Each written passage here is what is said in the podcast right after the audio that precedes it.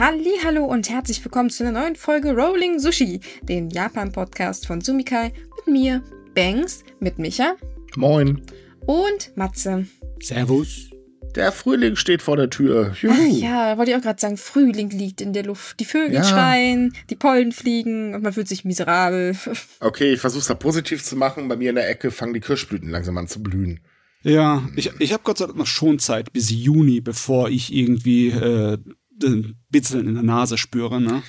Okay, Leute, der Frühling fängt an, es ist alles scheiße. So, seid ihr jetzt zufrieden? Ich wollte Was? Ich hier habe gerade gesagt, dass ich. Schonzeit habe. Stört es dich, dass ich Schonzeit habe, dass ich verschont werde? Du, du weißt doch, ich gönne dir nur das Schlechteste. Aha, so sieht das aus. Ja, ist doch nichts Neues. Nein, aber, Aber es ist hey. schön, dass der Frühling da ist. Es ist ich ich meine, die Kirschblüten sind auch schön, also definitiv schön. Und dass mehr Sonnenlicht da ist auch. Also, Ich muss nicht wieder dauernd Holz hacken. Und wir können die Uhr wieder umstellen. Denkt dran, am äh, letzten Sonntag waren die Uhrumstellungen. Mann, ich vergesse immer, dass der Sonntag, äh, wir nehmen ja mal früher auf. Ja. Eieiei. oh, Ja. schon wieder. Oh Mann, das ist, macht keinen Spaß. Das ist so doof, ich weiß nicht. Ich bin kein Fan von Uhren umstellen. Ich auch nicht. Können wir nicht die Sommerzeit für ewig einführen? Ach, schön wär's. Jo. Oder die Winterzeit. Welche Zeit ist mir eigentlich egal, Hauptsache irgendeine Zeit. Naja, es ist auf jeden Fall wieder viel passiert in good old Japan. Ne? Äh, vor allen Dingen war Kishida auf Reisen, ähm, es gab hohen Besuch und äh, wir haben da auch noch so einen kleinen Wahlkampf, der tatsächlich wichtig ist. Äh, deswegen fangen wir jetzt mal an, denn Onkel Olaf war in Japan. ja, kaum zu glauben, unsere Schlafmütze ist hingefahren. Ähm, und er hatte auch gleich sechs Kabinettsmitglieder im Gepäck, darunter auch natürlich Baerbock, ist logisch, aber auch unseren Autokanzler, äh, Minister, also hier unseren Scheuer, nee, halt, nee, Scheuer, Moment. Äh, wie heißt der neue? Äh, Wissing, der ist zwar genauso doof wie Scheuer, aber immerhin. Ähm, und es ging halt darum, dass äh, darüber gesprochen wurde, dass Japan und Deutschland seine Zusammenarbeit vertiefen wollen, möchten und so weiter und äh, halt auch über sicherheitspolitische äh, Themen im indopazifischen Raum, darunter natürlich wieder China war ein ganz großes Thema und äh, dass man halt auch die Lieferketten für kritische Produkte, also Chips etc. bla bla stärken möchte. Naja, und allgemein war es wohl ein ähm, interessanter Austausch. Ja, und wir kuscheln halt ein bisschen mehr mit Japan jetzt, politisch. Also, mir ist vieles recht, auch wenn es nur ein bisschen heiße Luft ist erst. Das muss ja erst alles umgesetzt werden. Ne? Aber du, es gibt so viele Sachen im global-politischen Raum, die mich stören. Wie zum Beispiel, dass wir uns so dermaßen auf Taiwan für Chips verlassen. Ne? Naja, So äh, man muss aber auch ehrlich sein, für die Chips sind, äh, oder man könnte die Chips eigentlich praktisch eine Lebensversicherung für Taiwan nennen. Ja. Denn wenn Taiwan in dem Bereich nicht so wichtig wäre, dann würde sich keiner äh, überhaupt ansatzweise darüber Gedanken machen, was passiert eigentlich, wenn China sich mal die Insel zurückholt. Und die Gefahr ist nun mal da. ja. Was aber auch für Japan ein bisschen blöd wäre oder ein bisschen sehr blöd, jetzt mal von den äh, Menschen in Taiwan natürlich jetzt abgesehen. Denn äh, dann hätte man China noch näher an der Haustür und das will man natürlich auch nicht, verständlicherweise. Ach jo, also bis die Welt mit denen da aufholt, vergehen doch wirklich noch ein paar Jahrzehnte, wenn sie es überhaupt schaffen. Also wenigstens haben wir da ein bisschen Konkurrenz äh, oder irgendwie ein bisschen Alternativsachen, weil wir brauchen so viel Alternativen. Ne, Im Moment dreht sich alles äh, in die andere Richtung von dem Wind, den man gewohnt ist. Also man, man könnte eigentlich sagen, aktuell ist eigentlich egal, in welchem Bereich man reinschaut, irgendwie läuft das chaotisch oder zumindest extrem nervig, wenn man das so als Nicht-Politiker mitbekommt. Ähm, es ist ja eigentlich gerade ne, wirklich egal. Wir haben ja den Krieg in Russland, der wirklich beherrschendes Thema. Ähm, plus natürlich die äh, zwei Fronten, die sich aufbauen. Dann haben wir die Sache mit dem ähm, Klimawandel, äh, wo wir zwei Fronten haben oder mittlerweile drei. Ich würde noch eine Front aufbauen, aller Gott sind das Idioten, die da argumentieren. Äh, und so weiter. Und ähm, Taiwan gehört halt ebenfalls zu den Themen, man, es, es ist alles gerade ein bisschen überdosiert, aber man muss drüber sprechen. Und die Gefahr, dass China halt sagt, ja, ne, da sind wir dann und jetzt hierher mit den Schlüsseln, die ist leider ziemlich groß. Und für Japan, wie gesagt, wäre das gar nicht so toll. Und das möchte man natürlich vermeiden. Übrigens, kleiner Fun Fact, Deutschland hat äh, Taiwan noch nicht als eigenständiges Land anerkannt. Äh, da gibt es noch eine ganze Menge Länder auf der Welt, die das noch nicht Es gemacht sind haben. tatsächlich nur sehr wenige, die das gemacht haben bisher, weil man möchte China natürlich nicht auf die Füße treten. Ja, ja, Denn so ist trotz das. allem ist China polit äh, wirtschaftlich gesehen immer noch wahnsinnig wichtig. Ach ja, die Wirtschaft, immer nur die Wirtschaft. Ja, es gibt ja auch keine anderen Themen auf der Welt. Hm. Äh, man hat sich übrigens auch darauf ähm, geeinigt, dass man mehr Engagement der Bundeswehr im indopazifischen Raum haben möchte. Und da ist unser neuer Verteidigungsminister Priorius, glaube ich, heißt der. Ich habe es nicht so mit Namen, das wisst ihr.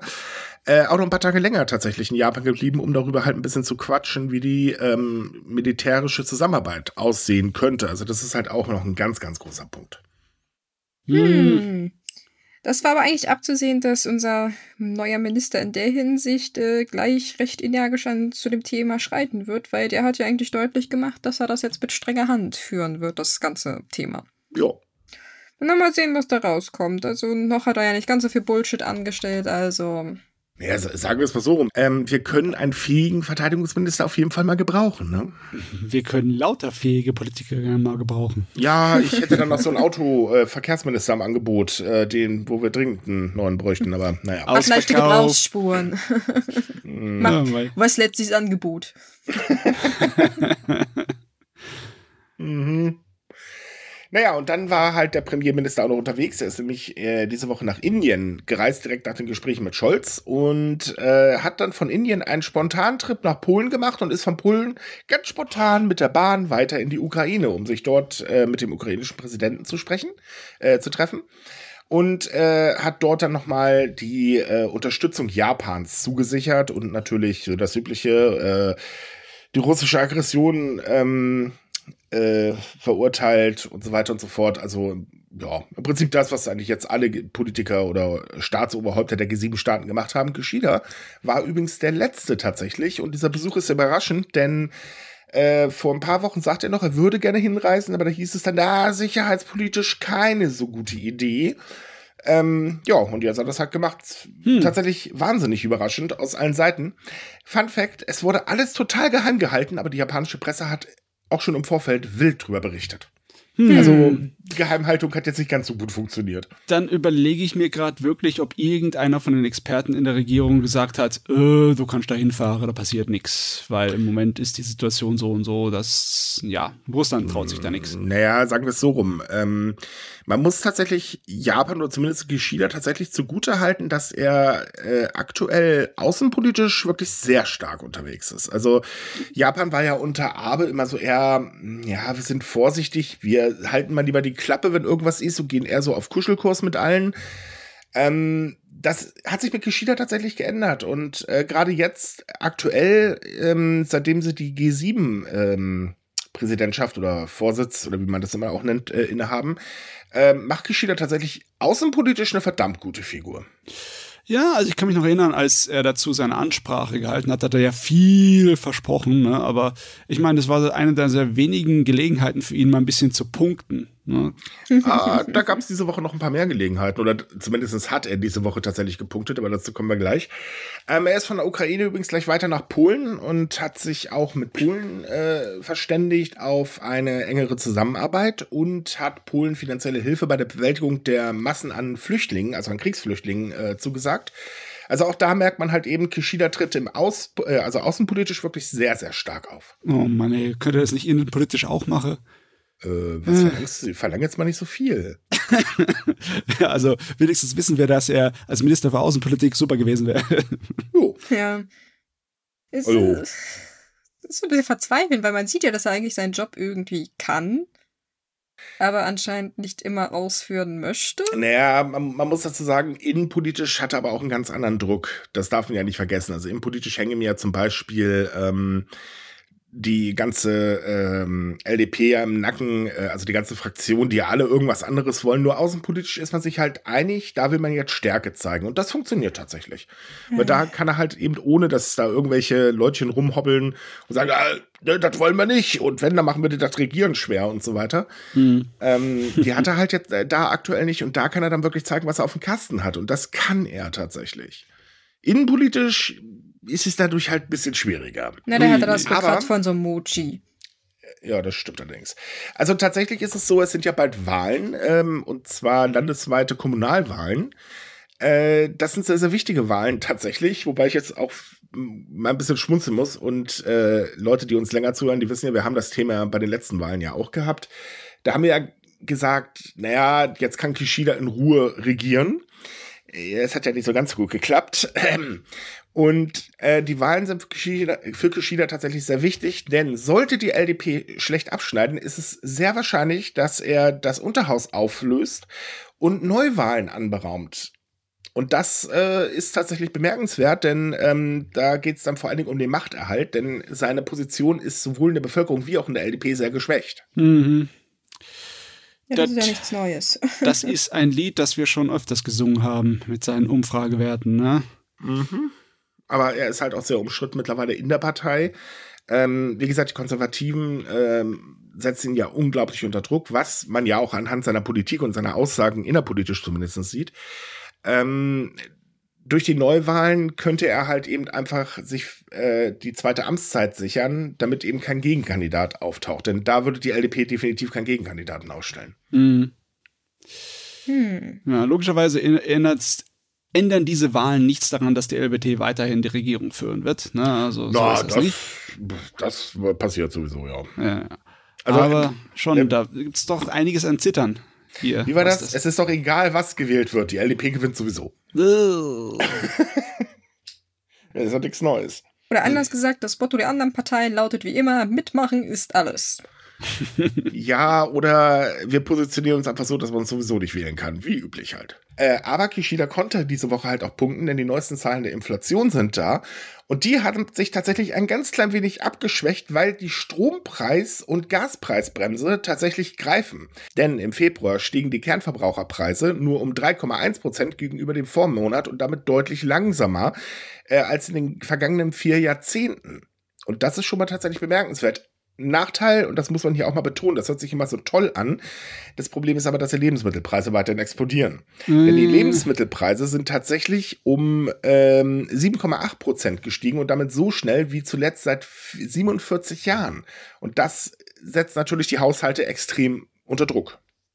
Ja, aber irgendwie. er konnte mit der Bremse punkten. Das ja. hat funktioniert. Das hat Mal wenigstens etwas. ich wollte schon sagen, ähm, irgendwie kommt mir die Leier bekannt vor, bis auf ein kleines Detail. Ne? Äh, ja. Also äh. genau genommen, es wird alles teurer, nur die Energie ist ein bisschen günstiger geworden. Ja. Wird wahrscheinlich nicht allzu lange anhalten, denn äh, bekanntlich wollen die Stromkonzerne ja die Preise erhöhen und das deutlich mehr als äh, die Preisbremse ja den Preis halt bremst. Aber jetzt aktuell ist es für Kishida halt so ein kleines Aufatmen, zumindest vor den Wahlen mal eine positive Nachricht zu haben. Ja. Und äh, ich glaube, die Erhöhung kommt erst nach den Wahlen, oder? Ich habe es nicht mehr richtig ja, im Kopf. Genau. Glück gehabt. Und vor den Wahlen kommt ja auch noch ähm, die Barauszahlung für äh, einkommensschwache Familien. Das heißt, mhm. diese Geldgeschenke helfen ja immer und das ist mittlerweile auch ein sehr beliebtes Mittel tatsächlich der Politik in Japan. Huh, wir haben bald Wahlen. Dann lass uns doch mal ein bisschen Geld auszahlen. Das funktioniert komischerweise. Die Leute sind dann halt dankbar und dann werden sie, ne, dann, ja. Ah, ja, ja, ich meine, das, das, das ist schon verständlich. Bei der einfache Bürger, wenn du sagst so, jo, hier, dir geht's gerade schlecht, oh, hier hast du etwas Kleingeld. Und wenn nächstes Mal Wahlen sind, vielleicht denken sie dann so ein bisschen an mich, zwinker, zwinker. Also ich kann das schon verstehen, dass das funktioniert. Ich meine, willst du die Leute zum Impfen oder zum Blutspenden kriegen, dann ja, spendier ihnen kostenloses Mittagessen, dann kommen sie schon. Genau, mit Bratwurst kriegst du jeden zum Impfen. Ah, ja, ja. Haben wir in Deutschland gesehen. naja, auf der anderen Seite gibt es auch mal wieder was äh, Lustiges eigentlich aus der LDP, denn ähm, der LDP-Generalsekretär Toshimi Motegi war mal wieder ganz schlau unterwegs und hat so ganz großkotzig in den japanischen äh, Medien verkündet, dass er kostenloses Mittagessen für alle Schüler an Grund- und Mittelschulen plane, damit er halt eben Familien aller Einkommensschichten unterstützen kann das ist ja an für sich eine gute Idee. Da gibt es bloß ein klitzekleines Problem. Weder seine Partei noch das zuständige Ministerium wissen überhaupt äh, von dem Plan. Also wissen nichts. Also hat er im Endeffekt sich etwas aus dem Ärmel geschüttelt, um gut dazustehen, oder wie? Und jetzt mhm. und dafür ist er genau, und dafür ist er bekannt. Das macht er ganz gerne. das Ergebnis war halt eben, dass da so verdutzte Aussagen kamen von, äh, wir wissen nichts davon. Ich meine, das wäre ja richtig geil, wenn er jetzt sagen würde, das ist mir so wichtig, weil es auch ein wichtiges Thema ist, wenn man es mal ernst nimmt, dass ich das jetzt durchdrücke und meine ganze Karriere dafür einsetze. Da wäre wär ich natürlich mit Respekt dabei. Aber wenn er es einfach nur aber so. ein kleines Problem. Die Macht hat er gar nicht. Äh. Also, das heißt, äh, er kann es ja behaupten, äh, ja, aber passiert wird's halt nicht, weil äh, erstens, es ist absolut nicht finanzierbar. Äh, und zum anderen, ähm, er bräuchte dringend dafür politische Unterstützung in den eigenen Kreisen und die würde er nicht bekommen. Also sagen wir es so, er hätte genauso gut behaupten können, dass jeder Haushalt einen Panda-Bär kriegt. Ja, genau. Wäre genauso genommen hätte das realistisch so gewesen. Ein Stoffpanda-Bär oder einen echten? Nö, ich stehe jetzt von echt. Also komm, wir sind hier doch bei. Weil ein Nee, Stoffpanda-Bär, ich glaube, das wäre machbar. Ja, schon, aber das für, was willst du mit einem Stoffpanda? Das ist doch kein Wahlversprechen. Jeder kriegt einen richtigen Panda. So. Diskutieren wir gerade wirklich über Pandas? Ja. Na, ich meine, die Okay. Grünen haben damals bei den letzten Wahlen, glaube ich, hier bei uns in der Gegend versprochen, dass jeder ein Kapibara kriegt, wenn sie an die Macht kommen. Oh, echt? Das ist eigentlich ein ziemlich heißes Versprechen. Ich möchte auch eins, danke. Mhm. Also man muss dazu sagen, das war ein Witz, das war, stand auf dem Wahlplakat drauf. So leere Wahlversprechen können wir auch, stand halt so drüber. Es war, war, war Okay. recht clever, das Plakat, muss ich, gebe ich ehrlich zu. So, kommen wir mal zum organisierten Verbrechen, ne? Von der Politik zum organisierten Verbrechen. Das ist der beste Übergang ever. Oh mein.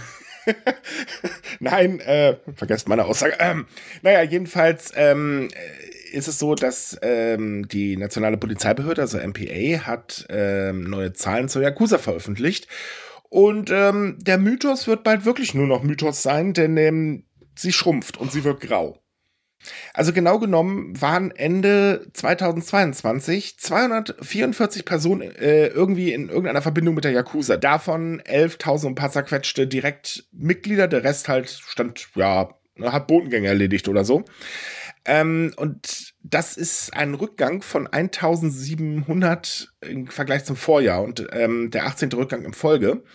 Und äh, laut der Statistik hat die Polizei 2022 insgesamt 9.903 Mitglieder der Yakuza verhaftet und an die Staatsanwalt verwiesen. Und das ist das erste Mal, dass unter 10.000 Yakuza-Mitglieder ähm, vor den, vors Gericht gezogen worden sind. Und das ist halt schon heftig. Dazu kommt, dass äh, die meisten dieser 22.000 und ein paar zerquetschte über 50 Jahre alt sind. Gefolgt von den 40-Jährigen und dann äh, bei den 30-Jährigen sieht es halt ganz, ganz bla aus. Es sind noch ein paar 60-Jährige dabei und bei den 70-Jährigen oder älter, naja, ne? Und unter den 20-Jährigen, da ist so gut wie gar nichts. Hm.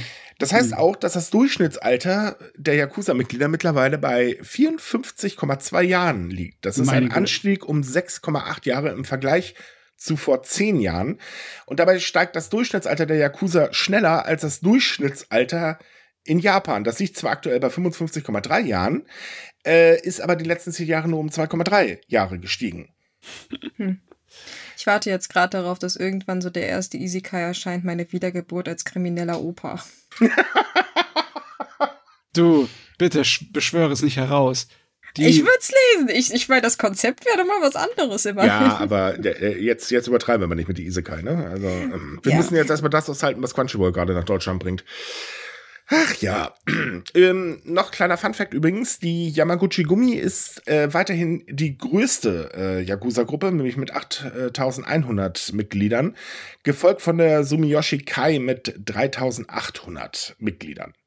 Ja, das hört sich eigentlich im Vergleich schon ziemlich wenig an, muss man mal Das sagen. ist sogar verdammt wenig. Das Das ist- Problem ist, durch das Schrumpfen der Yakuza wird ja Platz gemacht. Und dieser Platz werden von sogenannten Quasi-Gangs gefüllt. Ähm, Die werden übrigens tatsächlich so bezeichnet.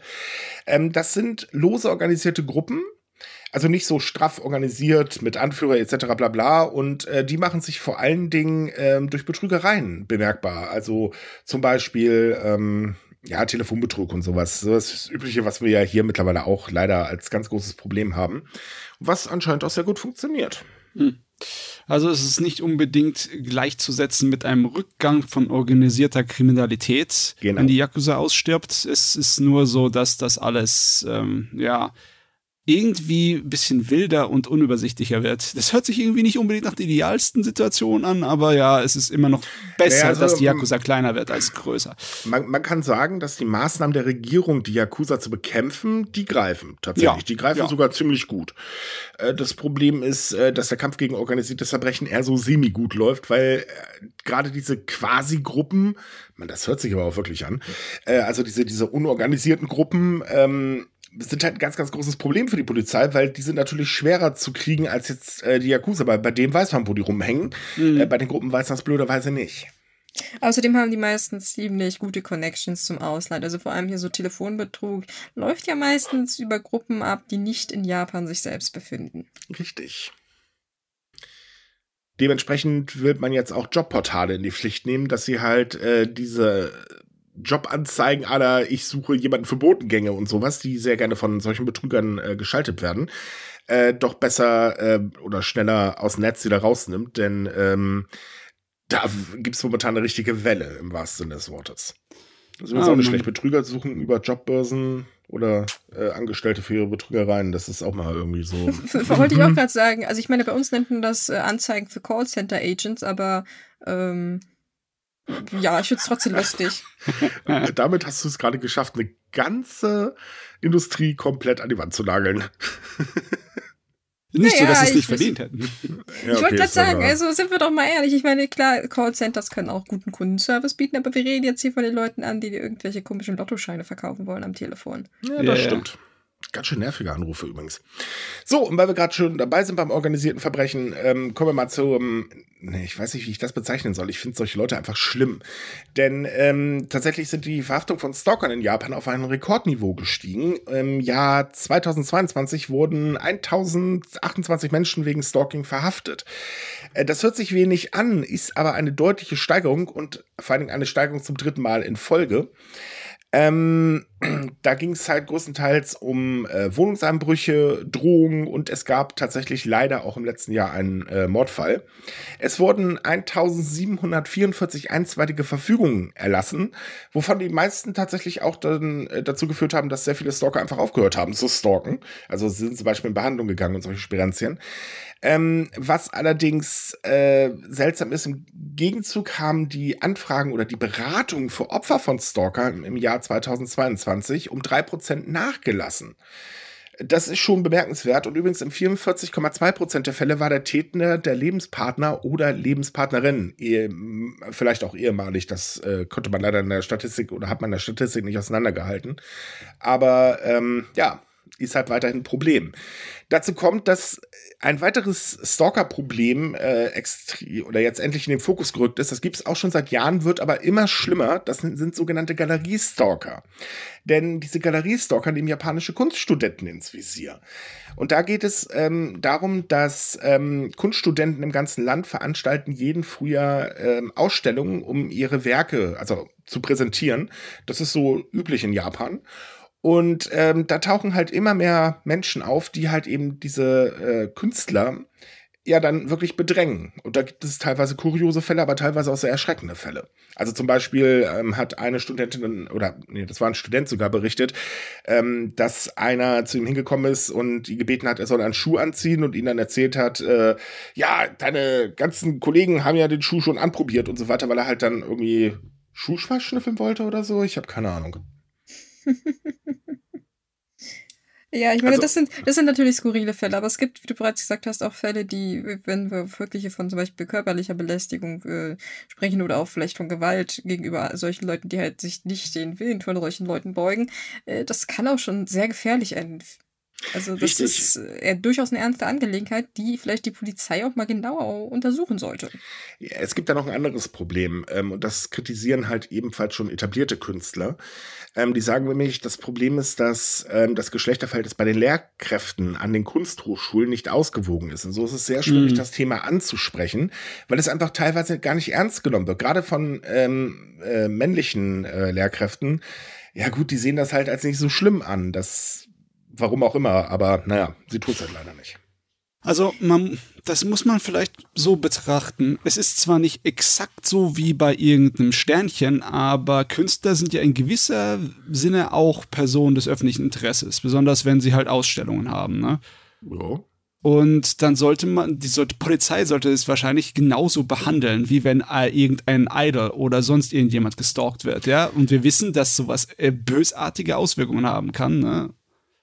Ja, das, das Problem ist halt, da müssen, da müssten aber auch einfach die Kunsthochschulen äh, wirklich mal Initiative ergreifen und die fehlt halt aktuell und das kann gefährlich werden, weil wir wissen, äh, klar, ich meine, solche Sachen wie mit den Schuhen, das ist jetzt, äh, da lacht man drüber, wenn man ehrlich ist, aber naja, wie gesagt, wir wissen, das geht nicht immer nur so äh, aus, sondern kann auch sehr, sehr schlimm enden. Wie ja, halt ja. eben der Mord im letzten Jahr beweist. Ja, Morde, Messerattacken, viele schlimme Sachen, psychologischer Terror. Eben. Puh. Ist nicht schön und muss dringend was gegen unternommen werden. Ich meine, ähm, der, die andere Nachricht, dass äh, die meisten von diesen Stalker-Fällen, die aufgezeichnet wurden, irgendwie ehemalige Partner waren, die sind nachvollziehbar. Ne? Die letzten drei Jahre hat die Leute ziemlich mitgenommen und mhm. dann wahrscheinlich auch dafür gesorgt, dass einige Beziehungen zu Bruch gegangen sind. Und dann bleibt es dabei mit. Ne? ja, man muss ja auch sagen, dass häusliche Gewalt in Japan ähm, sehr stark anwächst. Äh, also auch natürlich durch die Pandemie und so weiter. Da gibt es natürlich auch viele Trennungen. Und wenn ein Partner eben eh schon gewaltbereit in der Beziehung war, mhm. dann ist es nicht unwahrscheinlich, dass er danach dann halt eben zum Stalker wird, um eben weiter psychischen Druck auszuüben. Ich meine, man muss es leider ganz ehrlich sagen. Manche Menschen sind halt einfach ziemlich krank im Kopf. Was wir jetzt nicht verurteilend meinen, sondern halt, es entspricht halt der Tatsache. Ja. Richtig. Ich hoffe, dass der Anstieg wirklich nur so auf äußerliche Umstände und Entwicklungen draufgeschmissen wird und nicht irgendwie ein Trend ist. Irgendwie, das wäre so richtig eklig. Äh, mich würde es leider nicht wundern, wenn sich das zum Trend entwickelt. Braucht man nicht. Will also keiner ich, haben. Ich habe tatsächlich das, äh, japanische Beiträge auf Twitter gelesen und es ist tatsächlich eine Befürchtung, dass das mehr so, so, so wie so ein Spielchen wird. Mhm. Wie man, dass oh. man die halt. Leute irgendwie in Verlegenheit bringt oder halt irgendwie andersweitig belästigt. Also auch im Prinzip, man erwartet, dass das sich vielleicht zu einem TikTok-Trend entwickelt. Oh, genau ja, derselbe jo. Unsinn wie mit dem Sushi-Terror. Nett, schon ja. wieder. Ah. Es ist eine Befürchtung. Also es ist noch nichts, was jetzt eingetreten ist, aber ich meine, es hat jetzt rein soziopsychologisch betrachtet durchaus Potenzial. Doch. Ja, sagen wir mal so, TikTok muss man eh nicht verstehen. Wie war das doch letzte Woche? Ja, es war letzte Woche, wo äh, Michael Wendler ganz stolz, oh, ich bin ein TikTok-Trend in Japan mit meinem Häschen-Tanz oder wie das Ding heißt. Hier, auf freundlichen Nachgoogeln, mhm. Und mal kurz bei TikTok ein bisschen recherchieren. Oh toll, es gibt drei Tanzvideos. Happy Birthday, das ist ja nicht Trend. Wie gesagt, TikTok, äh, ich werde es nicht verstehen. Ich will es auch gar nicht verstehen. So, äh, was jetzt einige von euch wahrscheinlich nicht verstehen werden, ist das nächste Thema, denn ähm, wir haben ja hier in der EU mittlerweile das äh, Gesetz, dass man eben äh, Insekten durchaus in Nahrungsmittel verarbeiten darf. Äh, ich glaube, Insektenmehl oder so war das. Ich habe mich damit jetzt nicht ganz genau beschäftigt. Da ich kein Tier esse, ist mir das persönlich auch egal. Ähm, aber auch in Japan ist es tatsächlich so, dass äh, die Lebensmittelindustrie Insekten für sich entdeckt. Allerdings anders als bei uns gibt es da nicht diesen Massenausschrei. Ähm, es war schon immer so, dass äh, Startups zum Beispiel in den letzten Jahren ähm, ja Produkte aus Insekten oder mit Insekten angeboten haben. Es gab auch einige Restaurants oder gibt auch noch einige Restaurants, die halt äh, Insekten auf der Speisekarte haben und das kommt auch tatsächlich ganz gut an. Also zum Beispiel ist ein ähm, Restaurant in äh, Tokio extrem beliebt ähm, und äh, ja, das bietet halt eben solche Sachen wie Grillenrahmen an. Und da stehen die Leute tatsächlich für Schlange. Kaum mm. zu glauben eigentlich. Aber jetzt ist es so, dass große Lebensmittelunternehmen ähm, sich mit Startups zusammengetan haben, um eben zu schauen, wie man Insekten denn als Massenprodukt anbieten kann. Also, hm. Ich habe es auch versucht, in meinen Kopf irgendwie so hinzubasteln, wie ich dazu stehe. Und es ist natürlich schwer, wenn man halt zu wenig Erfahrung damit hat. Aber ich habe es immer gerne verglichen mit so Meeresfrüchten, also mit Krabben und Flusskrebsen und so. Und weil Hummer und so Zeugs, das ist im Endeffekt auch ähm, eine Sorte von Insekt ist halt ein Wasserinsekt, ne? Die sind ja sehr verwandt mit Spinnen. Das, das ist ein schöner Vergleich. Grade, ich, ich, bin mir jetzt gerade nicht sicher, ob hier ein äh, Biologe gerade einen Lachanfall bekommt. Keine Ahnung. Also ich ja, meine, es ist immerhin ein schöner Vergleich. Ich meine, es gibt viel, ich kenne Leute, die halt tatsächlich so Schalentiere nicht mögen, ja. weil sie sie an Insekten erinnern. Und warte mal, der mhm. Hummer, also beziehungsweise das sind doch ähnliche Gattungen, oder? Oder gleiche Gattungen? Keine oh boy, Ahnung, ich, das ist bin. nicht, nicht mein, mein Fachgebiet. Habe ich keine Ahnung. Aber ich kann verstehen, dass man gewisse Ähnlichkeiten da sowieso drin hm. sieht. Und Wasserinsekten trifft ja eigentlich ganz gut. Ja. Ja, okay, gut, schön, dass wir das jetzt verglichen haben. Ähm, wie gesagt, bei Tieren wird man allgemein ein bisschen übel. Ähm, das Ding ist halt, es gab ja einen UN-Bericht vor noch nicht allzu langer Zeit, der hat gesagt hat, okay, äh, wir haben so ein kleines Problem, denn die Menschheit wächst. Äh, klar, wir werden immer mehr Menschen und irgendwie muss ja auch die Lebensmittelversorgung hergestellt werden und das wird halt immer schwieriger und da wurde ja auch gesagt, dass Insekten eben eine sehr gute Eiweißquelle sind. Reichlich vorhanden, also warum nicht essen? Ja, gut, Tier ist Tier, ne? Ja, es hat halt einen Vorteil, was Haltung und äh, Zucht angeht. Du brauchst für die nicht irgendwie massenweise Antibiotika oder irgendeinen Scheiß. Das ist in Ordnung, wenn man die in engen Räumen züchtet. Das ist fast schon ihrem Lebensstandard äh, entsprechend. Du musst einfach nur Gemüse reinschmeißen und das Zeug ist sehr sauber. Es hat schon riesige Vorteile, ne? Hm. Außerdem, so schlecht schmecken sie nicht. Also ich meine, wenn man sie als Mehl verarbeitet, äh, aus anderen Berichten wissen wir schon, dass man da eigentlich im, im, Endprodukt, also wenn das Brot oder Brötchen sind, man, man merkt es nicht. Das ist halt so unauffällig, hm. geschmackslich, technisch, dass man, man sagt ja niemand, dass wir die grillen, weiß ich nicht, jetzt im im Stück wie Erdnüsse essen sollten oder so. Man kann das ja alles irgendwie weiterverarbeiten. Hey, ich kenne Leute, die setzen sich auch im Kino und futtern da ihre geräucherten Grillen, ne? Und äh, knuspern sie weg. Also, ich meine. Ganz ehrlich, wenn das mein Kino anbieten würde, ich würde es durchaus probieren.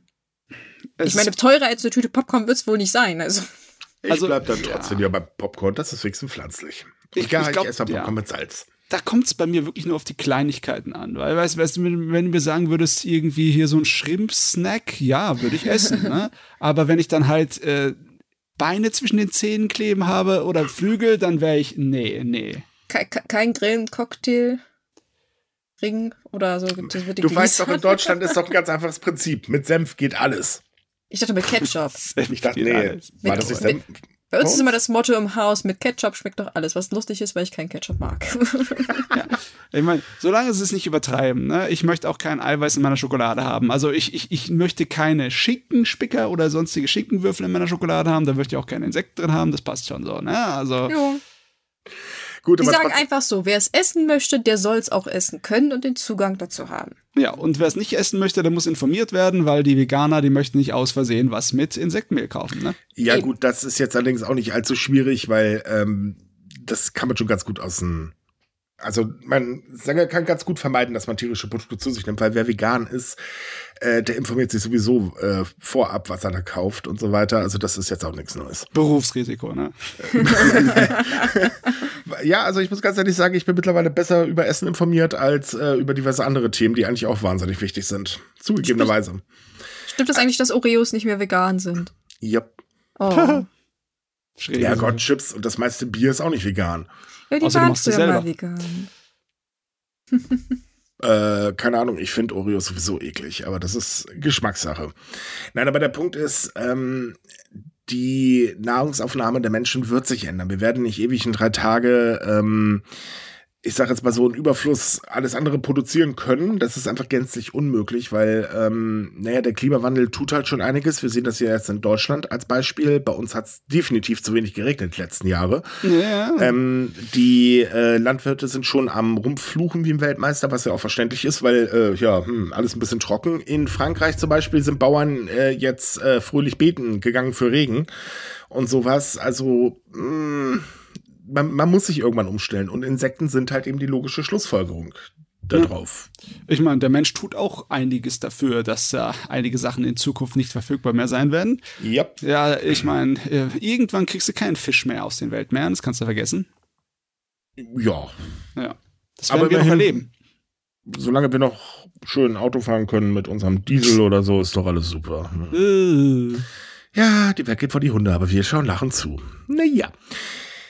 Gut, äh, okay, genug von dem Thema. Da hat ja eh jeder seine eigene Meinung zu. Wir wissen, das ist auch ein ziemliches, äh, sagen wir mal, Streitthema, kann man sagen. Ähm, deswegen ähm, machen wir mal das nächste. Hm. Okay, das ist eigentlich auch ein Streitthema, wenn man es genau nimmt. Denn ja, eine öffentliche Toilette, ja, eigentlich schon, denn äh, eine öffentliche Toilette in Shibuya hat jetzt einen ziemlichen, wie soll ich sagen, eine ziemliche Diskussion ausgelöst, denn man hat die Toilette umgebaut. Äh, da gibt es jetzt einen Bereich für Männer, einen Bereich äh, Unisex-Kabinen. Man hat allerdings den Bereich für Frauen äh, irgendwie weggelassen.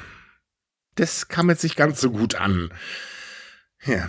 Ja, okay, das ist ein bisschen komisch. Macht doch alles Unisex. Was soll dieser Unsinn? Das ist irgendwie. Ja, auch das Unisex ist allgemein so ein Problem. Es geht gar nicht darum, dass halt eben, äh, ich sag jetzt mal, äh, geschlechtsneutrale Wesen oder wer auch immer äh, dort halt drauf gehen kann, sondern es geht halt dafür äh, darum, oder die Kon Kritik konzentriert sich darauf, dass eben so die Gefahr von, ähm, wie soll ich sagen, von sexueller Belästigung halt ansteigt. Hm.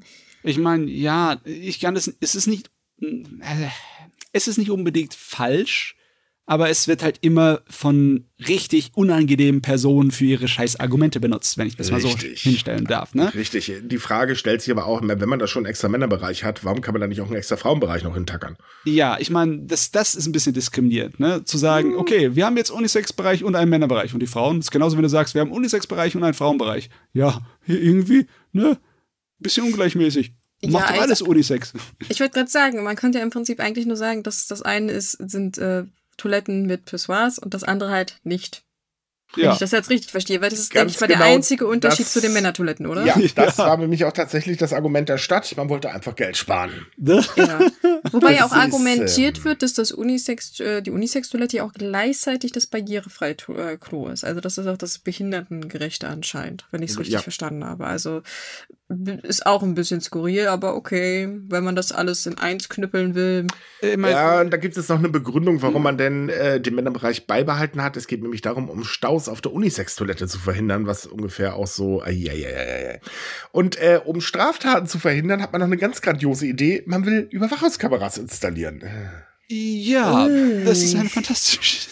Gott. Das war schon, das war noch nie eine gute Idee bei Toiletten. Das hat noch nie funktioniert. Ich weiß nicht, warum Leute immer wieder denken, das könnte man machen. Also, Also ich Ah. tippe mal drauf, bei der Stadt äh, oder bei der Bezirksverwaltung, wenn man es genau nimmt, äh, geht es eigentlich nur darum, so nach dem Motto, wenn wir schon im Fettnäpfchen sitzen, dann können wir auch nochmal untertauchen. Und das Argument mit, dass eine Unisex-Toilette, die praktisch beide Toilettenformen anbieten würde, zu viele Staus verursacht, das kann ich hart dementieren. Ja, oder das, das, ist nicht wahr. auch dieses Argument, dass es zu mehr Übergriffen oder Belästigung führen sollte. Also da müsst ihr mir einmal wirklich mal harte Zahlen zeigen, dass das Ja. wirklich so wäre. Also Ja, also man muss dazu sagen, in einem Land, wo ja bekanntlich sexuelle Belästigung sehr groß geschrieben wird oder mittlerweile im Volkssport ist, äh, das, man muss es leider so sagen, ähm, ist das halt nicht ganz auszuschließen, besonders an solchen Plätzen wie eben gerade Shibuya zum Beispiel. Ähm, also die Befürchtung kann ich durchaus verstehen. Man, also, oder sage so, Männer kommen manchmal auf sehr dumme Ideen, äh, um das mal vorsichtig auszudrücken.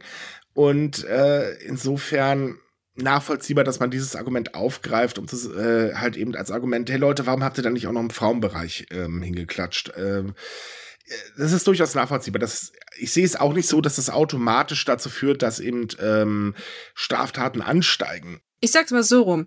Wenn ein Mann eine Frau belästigen will, dann hält es ihn, glaube ich, nicht ab, ob auf der Tür Frau Toilette, Frauentoilette steht oder Männerklo. Ja, oder Unisex. der- also das, das- würde ich nur mal so darauf hinweisen. Das Richtig, das ist nämlich der andere Punkt. Also die Gefahr besteht so oder so. Ja, genau. Ähm, trotzdem muss man ganz ehrlich sein, also nur dieses Argument, um Staus auf der Unisex-Toilette zu verhindern, dann hätte man gleich sagen können, Leute, wir wollten einfach Geld sparen und deswegen haben wir es nicht gemacht, damit ist es Ja, erledigt. das ist, also wie gesagt, dann sollen sie wenigstens ehrlich sein. Aber wie gesagt, das Argument mit den Toiletten, ja, das sollte man wahrnehmen. Das ist klar, das kann immer passieren. Aber in dem Fall ist es einfach absurd, finde ich. Also die ganze, Mhm. das Ganze drumherum um die Diskussion ist saudoof, würde ich jetzt mal sagen. Ist sie, definitiv. Oh, das ist auch Äh. schon so lang am Laufen, die blöde Klo-Diskussion, ey. Ja, das ist so sowieso der Punkt. Ich meine, bei der Planung hat man schon gesagt, Leute, hallo, äh, denkt doch noch mal drüber nach, bitte. Äh, das hat nur semi-gut geklappt anscheinend. Ja, mit dem Nachdenken haben es äh, offizielle Leute, die für sowas zuständig sind, meistens nicht so. Mhm. Ah, ja, je. Also wie gesagt, Uni Unisex-Toiletten sind nicht automatisch böse. Böse sind die Menschen, die die ausnutzen, auf gut Deutsch. Ja, ich meine, es wäre ja noch schöner, wenn dich eine Toilette zu irgendwelchen Handlungen bringen könnte. Oh, glaub mir, es gibt bestimmt Leute, die das auch als Argument ansehen, dass das dann verführerisch ist oder solche Sachen. Oh mein Gott. Ich meine, naja, ich will, So. ich will gar nicht, nein, nein. Äh, Komm, kommen wir mal Thema. zum nächsten. Kommen wir zu, genau, kommen wir Ja, dann ich zum krieg schon nächsten Thema. Kopfschmerzen. Ja, das ist nämlich der Punkt. Äh, darüber nachzudenken ist echt hart. Ähm, wir haben ja in Japan gerade das Problem mit diesem sogenannten äh, Sushi-Terror oder Terrorismus, äh, wie man das jetzt auch immer nennen mag. Und ein Ra äh, Rabenrestaurant in Tokio hat jetzt äh, Konsequenzen gezogen und hat ein äh, Du schaust nicht mehr aufs Handy äh, Regel-Dingsbums eingeführt.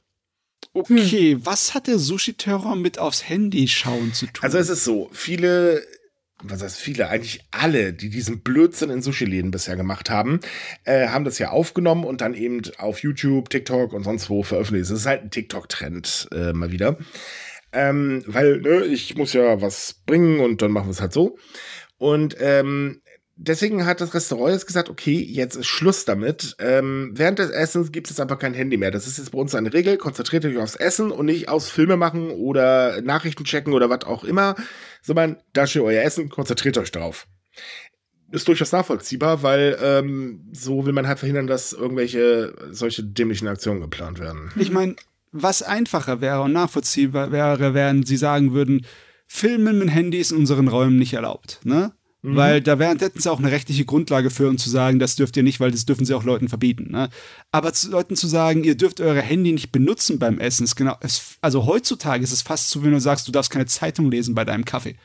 Ja, ähm, das, äh, also ja. der Inhaber argumentiert anders. Also er führt genau zwei Gründe an. Zum einen sagt er halt eben, dass äh, die Gäste während des Essens nur auf ihr Handy konzentrieren und deswegen kaum etwas von Rahmen schmecken. okay. Äh, außerdem würden viele auch viel zu lange warten und äh, dann ist der Rahmen halt matschig. Äh, und das führt auch zu höheren Kundenbeschwerden tatsächlich. Und der zweite Grund besteht halt darin, dass äh, das Restaurant nur über sehr wenig Sitzplätze verfügt. Und ähm, es ist gerade bei jungen Gästen sehr beliebt, ähm, äh, einfach sitzen zu bleiben. Weil man vertrödelt damit Zeit. Das heißt, man möchte also im Prinzip das Essen beschleunigen. Hm. Ja, ich meine, ich, ich, kann verstehen, dass das ein Problem ist, aber ich meine, das tut doch wirklich kein. Also wenn, wenn jemand da sitzt und halt sein Essen matschig oder kalt wird, weil er da auch sein Handy starrt, dann ist das sein Problem auf gut Deutsch, dann kann er sich auch nicht beschweren. Es ist schwierig, ob man da solche Regeln einführen sollte, weil, meine Güte, wenn ich alleine irgendwie esse, dann habe ich auch mein Handy draußen, weil ich will hätte die ganze Zeit ja, wortlos man, mein man, Essen anstarren.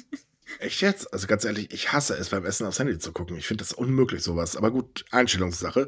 Aber es gibt eine Sache, man muss mal ähm, wieder auch da, oder ist Japan speziell. Es ist halt gerade in kleinen Restaurants so, da stehen die Menschen wirklich Schlange. Das, ähm, solche Bilder kennt man. Oder wer in Japan war, der ist bestimmt schon mal an ein Restaurant vorbeigegangen wo mehr Gäste draußen als drinnen äh, standen. Ja. Ja, ne, das, äh, ich meine, oder man hat sich auch schon mal angestellt. Ähm, kann ich übrigens sehr empfehlen. Äh, ich habe dadurch ein paar coole Restaurants gefunden äh, damals. Ähm, es ist aber auch üblich, dass man halt eben das Essen schnell isst und den Platz sehr schnell wieder frei macht. Das ist äh, tatsächlich normal. Ja. Und äh, naja, das fällt halt dadurch ein bisschen weg. Und dadurch kann ich verstehen, dass man halt sagt, naja, nee, das können wir einfach nicht mehr dulden, weil da draußen warten halt eben einfach Leute und äh, ihr sitzt hier und glotzt euer Handy an bis zum Abwinken.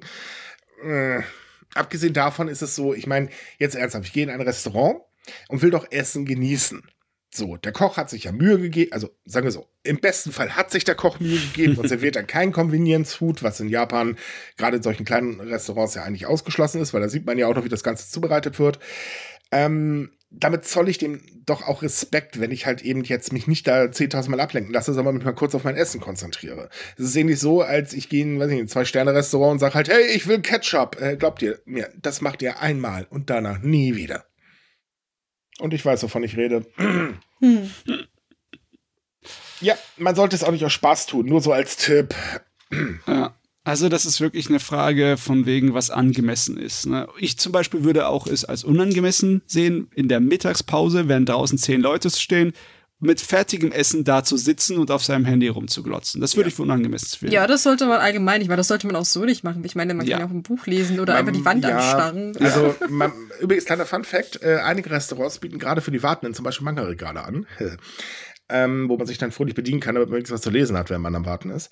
Äh, man muss aber auch dazu sagen, bei unserer Diskussion, hier merkt man wieder, wir sind natürlich eine ältere Generation. Also ich bin zum Beispiel ja noch ohne Handy aufgewachsen. Das gab es bei mir einfach schlicht und ergreifend in meiner Jugend noch nicht. Mhm. Ähm, wo ich auch manchmal Gott sei Dank äh, sage tatsächlich. Äh, in der heutigen Generation ist es natürlich anders oder in den nachfolgenden Generationen, denn äh, da sind ja Handys im Prinzip normal geworden. Ist aber so, heute hat eigentlich fast jeder ein Smartphone und man ist es ja gewöhnt, ständig medial unterwegs zu sein. Ähm, dass sich das natürlich oder dass das natürlich auch diverse äh, ich sag mal nicht Eigenarten, sondern ähm, Gewohnheiten oder gesellschaftliche Gewohnheiten ändert, wie eben, dass die Leute dann länger sitzen bleiben. Das ist ja auch einfach ja Lauf der Dinge. Ist halt passiert dann eben. Ne? Ähm, leider kollidiert das halt immer ein bisschen mit dem, was eigentlich notwendig wäre. Und insofern kann ich das Verbot tatsächlich verstehen. Hm. Ja. Und ich denke auch, es werden einige nachziehen. Ja, Also wie gesagt, ich ähm, würde sowas wie ein Videoverbot oder so, würde ich vollkommen verstehen. Aber sozusagen ein Handyverbot, im Endeffekt ist ja ein Handyverbot, weil er kann ja nicht einfach so sagen, ich gucke auf dein Handy, ob du YouTube benutzt und nicht. Und wenn du es benutzt, dann äh, musst du es ausschalten. Das macht er auch nicht. Ne? Nein, das, das, macht er natürlich nicht. Immer in so einem kleinen Restaurant also man, man, darf sich die Dinger ja nicht so vorstellen, dass du zum Beispiel kilometerweit vom Tresen wegsitzt. Äh, so ist es ja nicht. Normal hast du halt einen Tresen, dann hast du auf der äh, anderen Seite drei, vier, äh, fünf Stühle, äh, Sitzgelegenheiten und das war's dann. Und das kann man ganz gut im Auge behalten, weil wenn jemand sein Handy da liegen hat, das sieht man dann einfach.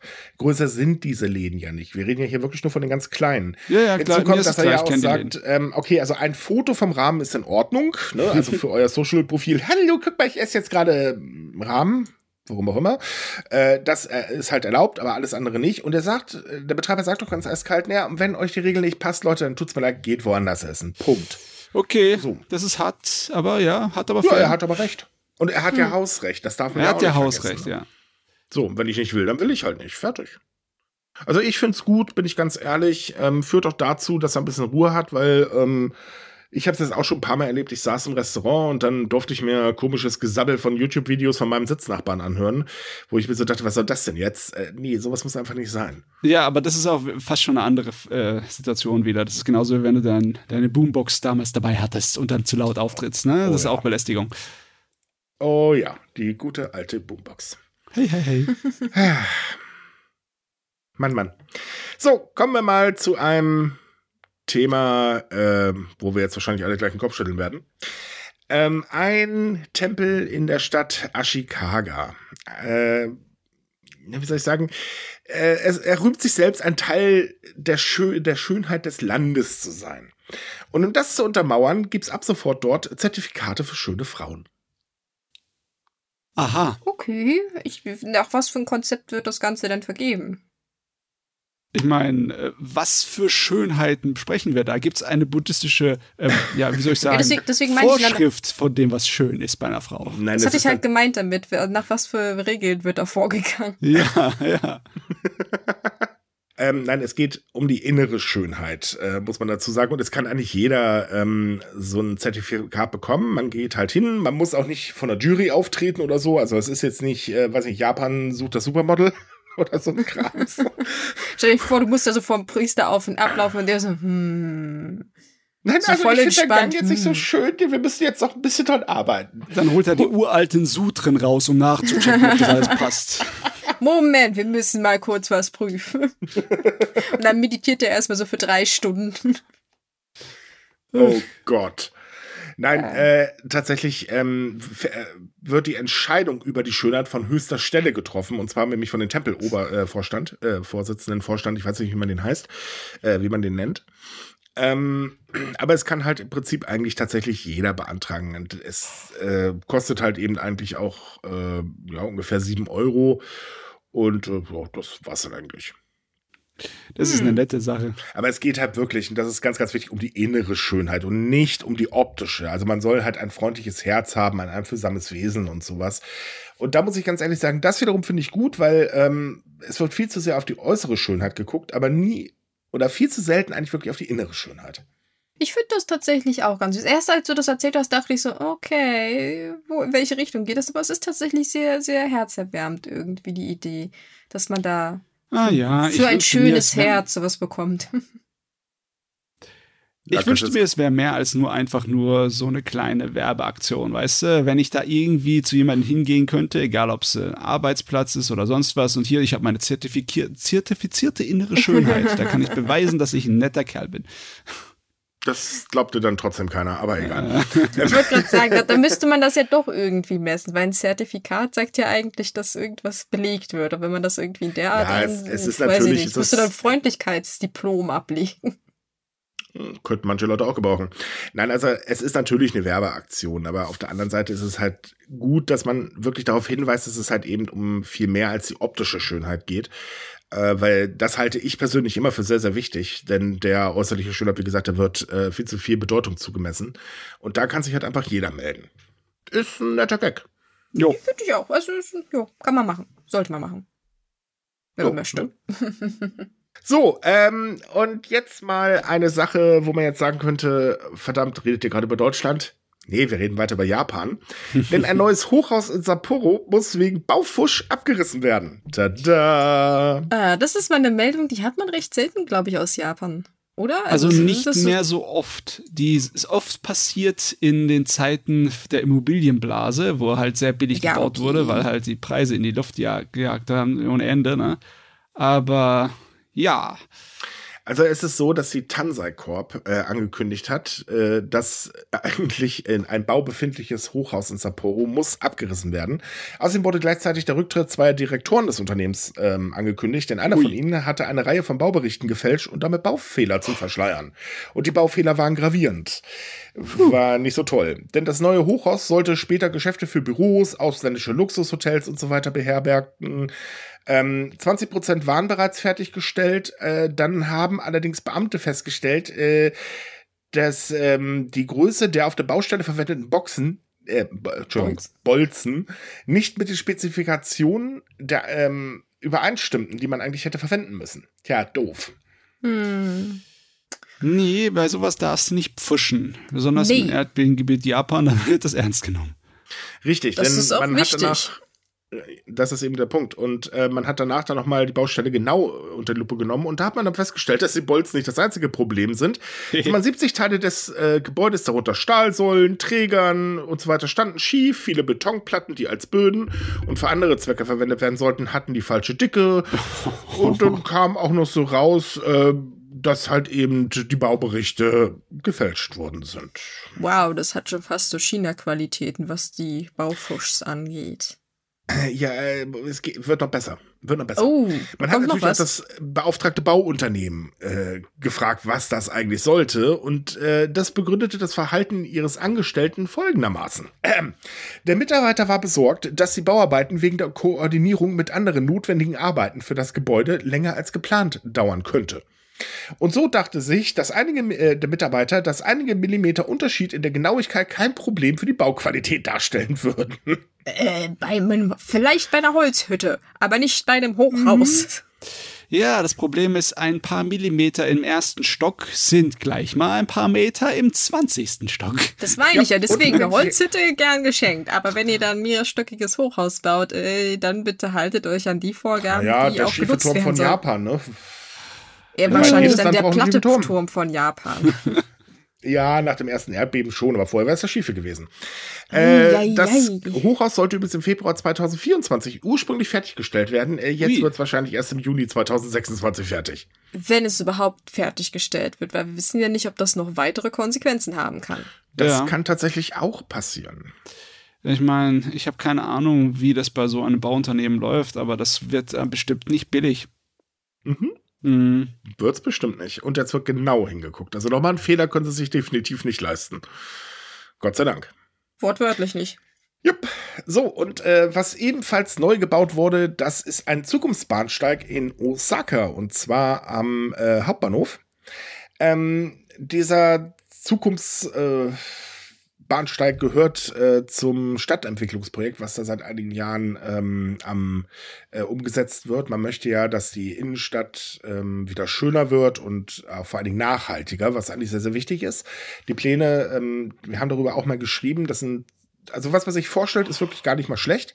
Äh, da wirkt das alles viel, viel grüner als jetzt, weil jetzt ist es aktuell eher so eine Betonwüste. und äh, man hat jetzt entdeckt, uh, es gibt Naturen, die können wir hier sogar unterbringen. Und da ist man halt gerade dabei. Und jetzt wurde halt eben gerade ähm, dieser Zukunftsbahnsteig vorgestellt.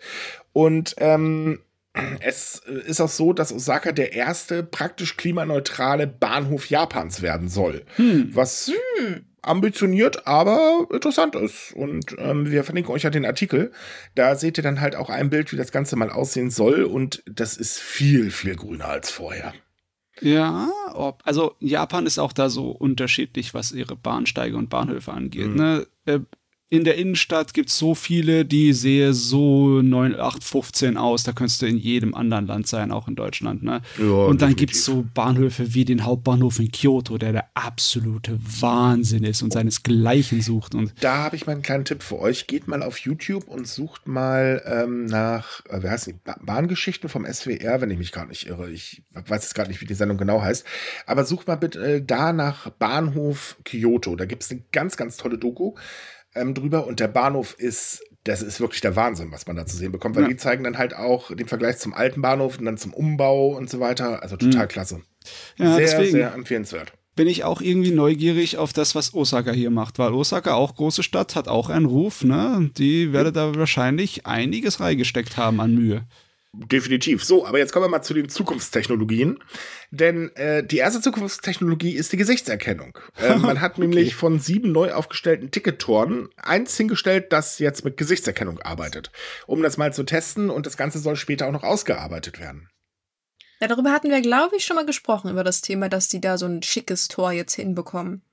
Ja, mal sehen, was daraus wird. Ja. Hinzu kommt, man hofft natürlich, dass dieses Tickettor ähm, natürlich, ich nenne es jetzt mal Boarding, auch ein bisschen beschleunigt. Ja, ich meine, im Endeffekt sollte das nicht so viel Unterschied machen. Es ist ja irgendwie äh, wirklich ein bisschen extra. Weil, wenn du irgendwie deine Sachen dabei hast, sagen wir auf deinem Smartphone, musst du auch noch nur durchlaufen durch eine Schranke und fertig, ne? Mhm. Und äh, was jetzt kannst du ohne deine also ohne eine wirkliche Karte da durchlaufen, solange du das irgendwie hinterlegt hast mit deinem Gesicht. Ja, genau. Du musst dich halt, du musst dich eben bei JR West registrieren, ähm, damit eben das System das Gesicht kennt. Und äh, die Gesichtserkennung funktioniert übrigens auch, wenn man eine Maske trägt. Huh. Hm. Das, äh, okay. Technologie ist gefährlich, Technologie ist furchteinflößend. Ja, man sagt allerdings, oder man weist auch darauf hin, die äh, Technologie ist aktuell tatsächlich noch eine Entwicklung. Ähm, sie wird halt jetzt immer wieder verbessert und so weiter, denn diese Tore sollen bald in ganz Japan zum Einsatz kommen und die klassischen Kartentore tatsächlich sollen irgendwann wegfallen. Ich stelle mir das gerade vor, wie jemand so auf dem Weg zum Arbeit durch dieses Tor läuft und das Tor ihn einfach nicht durchlässt, weil es aus irgendeinem Grund sein Gesicht nicht erkennt und er da ganz verzweifelt immer wieder versucht durchzugehen. Und dann muss ja. er seinem Chef erklären, sorry, der Bahnsteig hat mein Gesicht nicht erkannt. Also mhm. ich sehe immer noch nicht den großen Mehrwert, was das nee. an, äh, wie heißt nochmal, an Bequemlichkeit geben so. sollte oder ja, doch, Zeit. Ähm, wenn sparen, du, ja. äh, du kommst halt schneller zum Zug. Also das Ganze beschleunigt sich im Prinzip. Es heißt nicht, dass weniger Leute auf einmal am Bahnsteig stehen. Nee, es sind wahrscheinlich die gleiche Menge, aber sie sind zumindest schneller da. Halt, du bist aber doch nicht schneller, als wenn du deine äh, äh Karte auf deinem Handy eingespeichert hast und einfach nur durch eine Schranke läufst und das automatisch da pft, abgemacht wird. Ja, ich wollte ich auch gerade sagen. Selbst nee. wenn du das vorne irgendwo raufdrückst, Leute, dann sind das vielleicht kaufen, zwei Sekunden. Eine Frage, warum kaufen sich Leute eine neue Spülmaschine, nur weil sie ein Licht mehr hat? Hm? Es ist Technik, es ist modern. Ganz einfach. Ja. So, aber es gibt ja noch eine andere Neuerung. Ähm, die andere Neuerung, das sind die Schiebetüren am Bahnsteig. Diese Türen findet man ja schon überall in Japan. Die sollen eigentlich äh, verhindern, dass eben jemand auf äh, die Gleise klatschen kann. Ist eigentlich eine ganz, ganz gute Sache. Aber sie haben normalerweise einen Nachteil, denn diese Türen sind starr. Und das heißt, ähm, es muss immer ein bestimmter Zugtyp halten, denn ja. ähm, darauf sind sie halt angepasst. In Osaka ist es anders. Diese Türen stehen nämlich auf Schienen und können sich bewegen. Und somit ist die Anordnung der Schiebetüren schlicht und ergreifend flexibel. Das ist irgendwie das geil. Ist und ich sehe es sofort kommen, dass sich irgendein Dub verletzt dabei, wenn die Türen sich an die richtige Position schieben. Es kommt. Da wird ein Fuß eingeklemmt oder sonst was. Ich ja, sehe es kommen. Haben Sie nicht gesehen, dass da gar keine Tür war, als sich die Bahnsteigtür geöffnet hat? Nee, ich habe es aufs Handy geguckt. Da hätten wir dann wieder das Handyschau-Problem. Oh ah, Also, also, ich, ich, ich finde es eine interessante Idee, aber ich frage mich die ganze Zeit, ob das nicht ein bisschen zu viel Aufwand ist. Also ist das nicht, das hört sich für mich mehr nach einer hm. unnötigen Spielerei an. Nee, finde ich eigentlich gar nicht tatsächlich. Denn ähm, es ist tatsächlich so, dass, ähm, ich sag mal, wenn du jetzt in einem Land lebst, wo die Selbstmordrate relativ hoch ist, ähm, hört sich jetzt ein bisschen blöd an, aber man muss mal ehrlich sein, jeder, äh, der auf die Gleise springt, hält erstmal den Zugverkehr auf. Äh, ist nicht schön für den Zugführer. Äh, Fahrer, ich weiß nicht mehr genau, wie man den nennen soll, aber jedenfalls für den, der die Bahn halt fährt und natürlich auch logischerweise nicht für die Leute, die fröhlich auf den Zug warten, äh, mal abgesehen von der Person, die jetzt sich vorm Zug geschmissen hat. Ähm, dazu kommt, dass Bahnsteige manchmal auch sehr, sehr voll werden und da passiert es dann mal schnell, dass, ne, es wird halt gedrückt, gequetscht etc. bla und äh, schwupps, du liegst da, wo du nicht hin willst. Ähm, solche Türen können sowas verhindern und verhindern das ja auch tatsächlich. Äh, das zeigen ja auch die Statistiken aus Japan halt direkt. Ähm, wenn man dann halt eben solche Türen hat, die äh, auf Schienen stehen und halt zu jedem Zugtyp passen, naja, warum nicht? Hm. Also ja, ich, ich meine nicht, ich fand die Idee selbst nicht schlecht, aber ich meine das Konzept, ob, ich frage mich, ob das nicht einfach einfacher gehen würde. Das, ja, das war mein mit herunterfahrbaren Schienen das Problem, äh, oder beziehungsweise vielleicht so, so ein Gitter oder so eine Wand, die halt runterfährt, aber da besteht die Gefahr, dass du eingequatscht wirst, dann blöderweise auch. Mm, ja, Obwohl, warte mal, warte mal, wenn die nur hoch und runter fahren würde, ne? Wenn also im Endeffekt da äh, nicht ein Gitter wäre, sondern einfach nur ein flaches Stück Wand, ne? Einfach hm. nur was Gerades. Hm. Und das einfach dann runterfährt, wenn der Zug reinkommt, dann hast du keine Einquetschungsgefahr, ne? Nicht Doch. wirklich. Außer du tust deine Finger dazwischen drücken und versuchst mit Gewalt dich da einzuquetschen, aber. Könnte auch passieren. Ja, okay, das reicht. Wir, wir, wir reden über dumm, Menschen, Leute, und das ist nicht so einfach.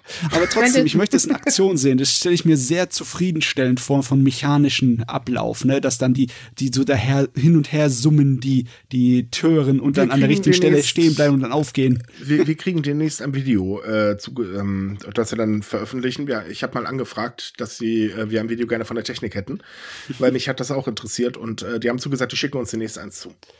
Übrigens, weil wir beim Thema sind, kompliziert und einfach. Es gibt einen Bahnsteig in Japan. Ich weiß nicht welcher. Ich glaube, er ist auch in Osaka.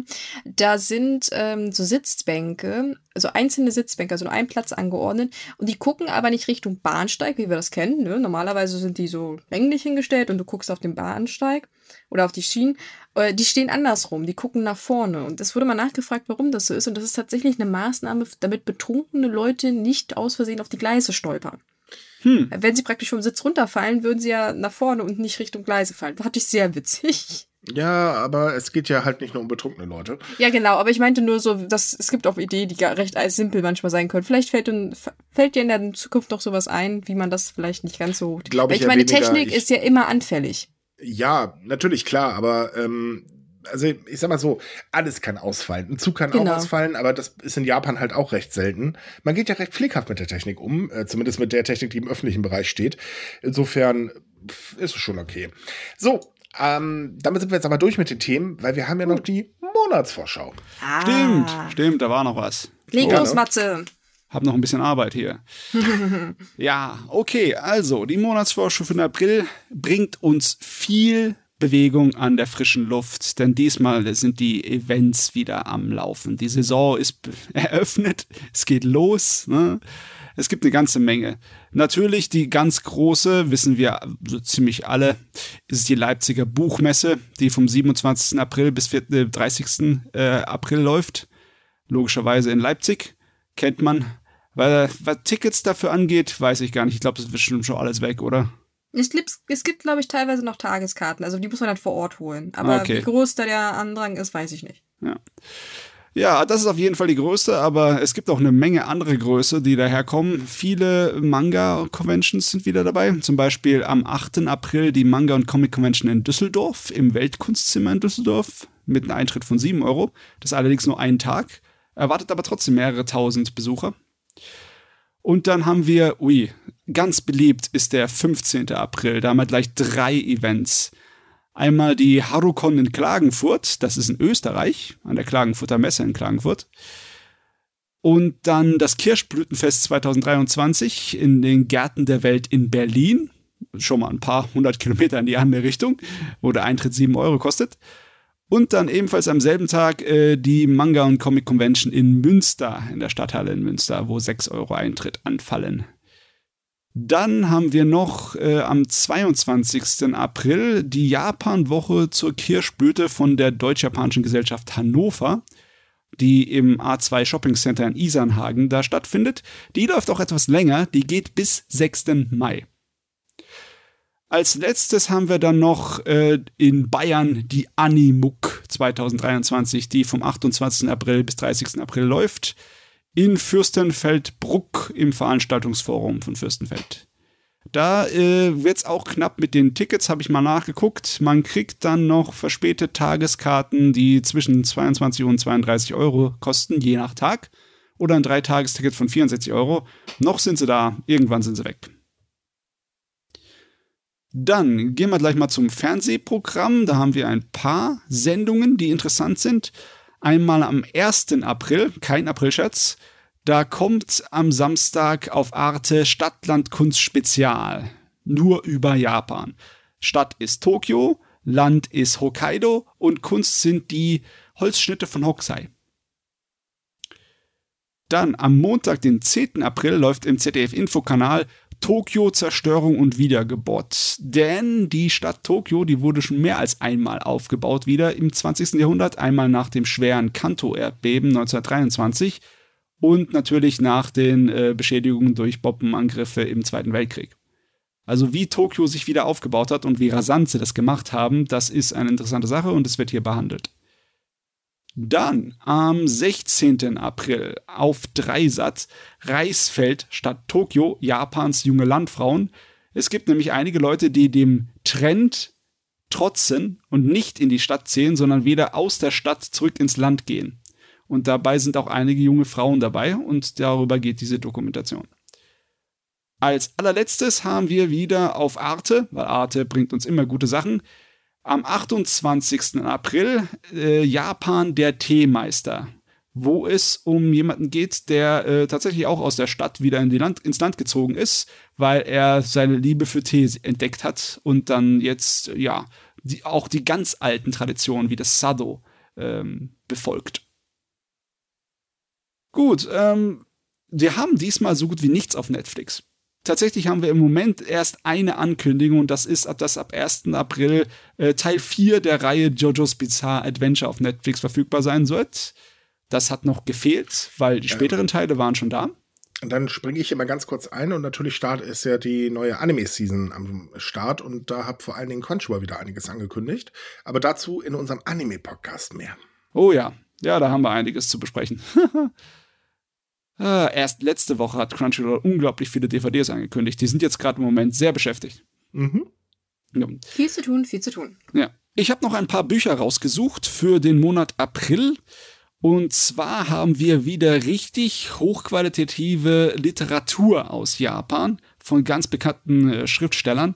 Einmal am 11. April kommt raus von Junichiro Tanizaki Der Schlüssel, wo es mh, mm, im Endeffekt um eine Ehe gibt, die ziemlich festgefahren und ziemlich frustriert ist.